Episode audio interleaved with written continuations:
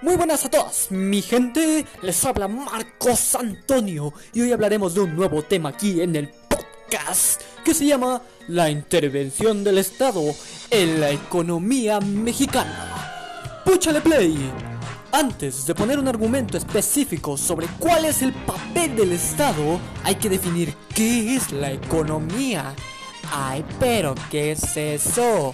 Pues de acuerdo con Paul Samuelson, ganador del Premio Nobel de Economía, es el estudio sobre cómo las sociedades utilizan recursos escasos para producir bienes valiosos y distribuirlo.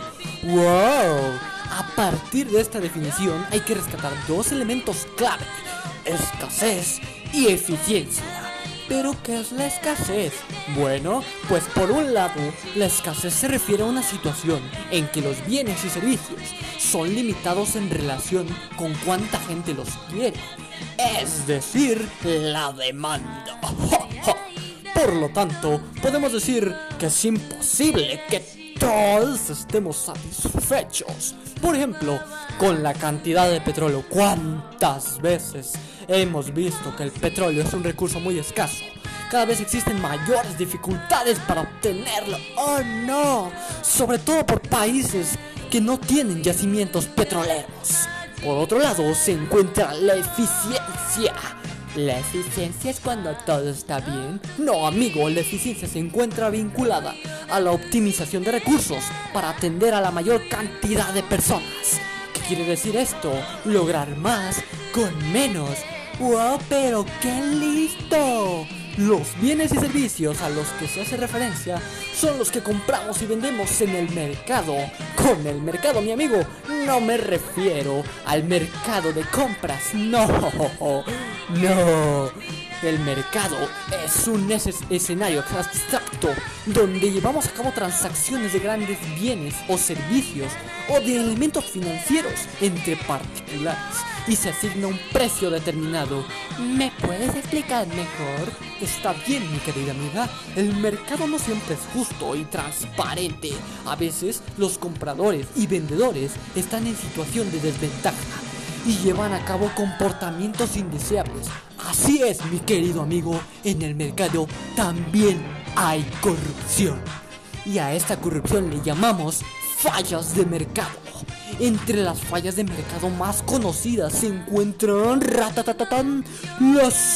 ausencia de competencia que deriva en la conformación de monopolios. Ay, sí, yo tengo un monopolio en mi casa. No, mi amigo, ese no es un monopolio. Los monopolios suceden cuando un proveedor ofrece un bien o servicio de tal forma que si uno quiere obtener un bien o servicio, justamente se lo tiene que comprar al que denominamos monopolista.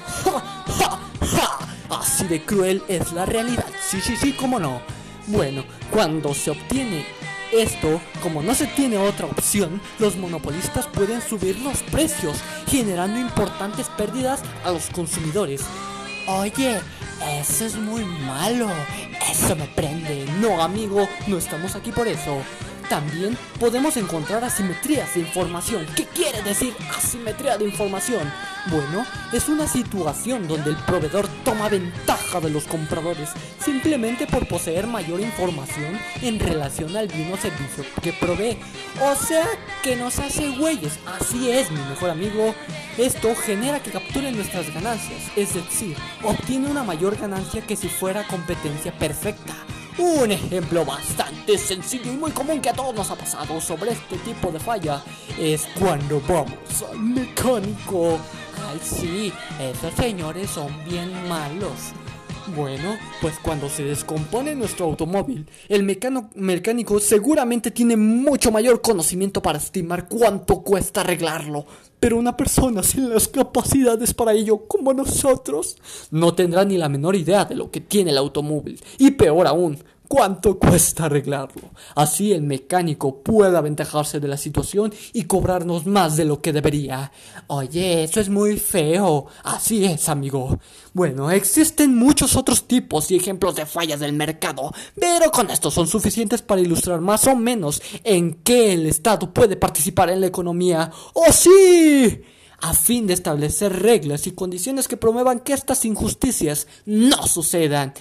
¡Ay, qué justo! El Estado no solamente participa en la regulación de transacciones o entre particulares, en ocasiones el Estado también es proveedor directo de bienes o servicios. Para entender qué servicios provee, es importante hacer la distinción entre bienes públicos y bienes privados. Los privados son los, eh, son los que son objeto de transacciones de compra y venta de mercado. Los públicos no lo son, ya que tienen dos características que lo hacen diferentes de los privados, la no exclusión y la no rivalidad. Ahora bien, si yo estoy caminando por una calle o avenida, esto va a limitar que otras personas puedan hacerlo. Así para promover los bienes y servicios públicos es importante que el Estado genere recursos de algún lado de donde y a partir de lo que obtiene determine prioridades y estrategias para atender. En este contexto, las finanzas públicas se encargan de estudiar la hacienda pública, es decir, las actividades que el gobierno realiza para captar, administrar y aplicar los recursos financieros. Entre los instrumentos con los que cuenta el gobierno para incidir en la economía se encuentra la política fiscal y la política monetaria. ¿Y no son corruptos? Claro que no, mi amigo. Ambas son bastante importantes, ya que con ellas se puede generar determinados efectos en la economía.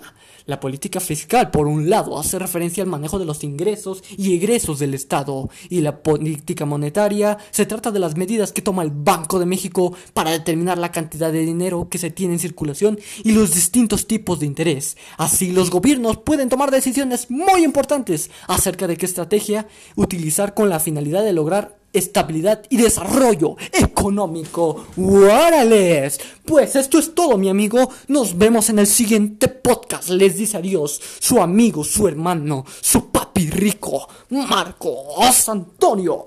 Bye.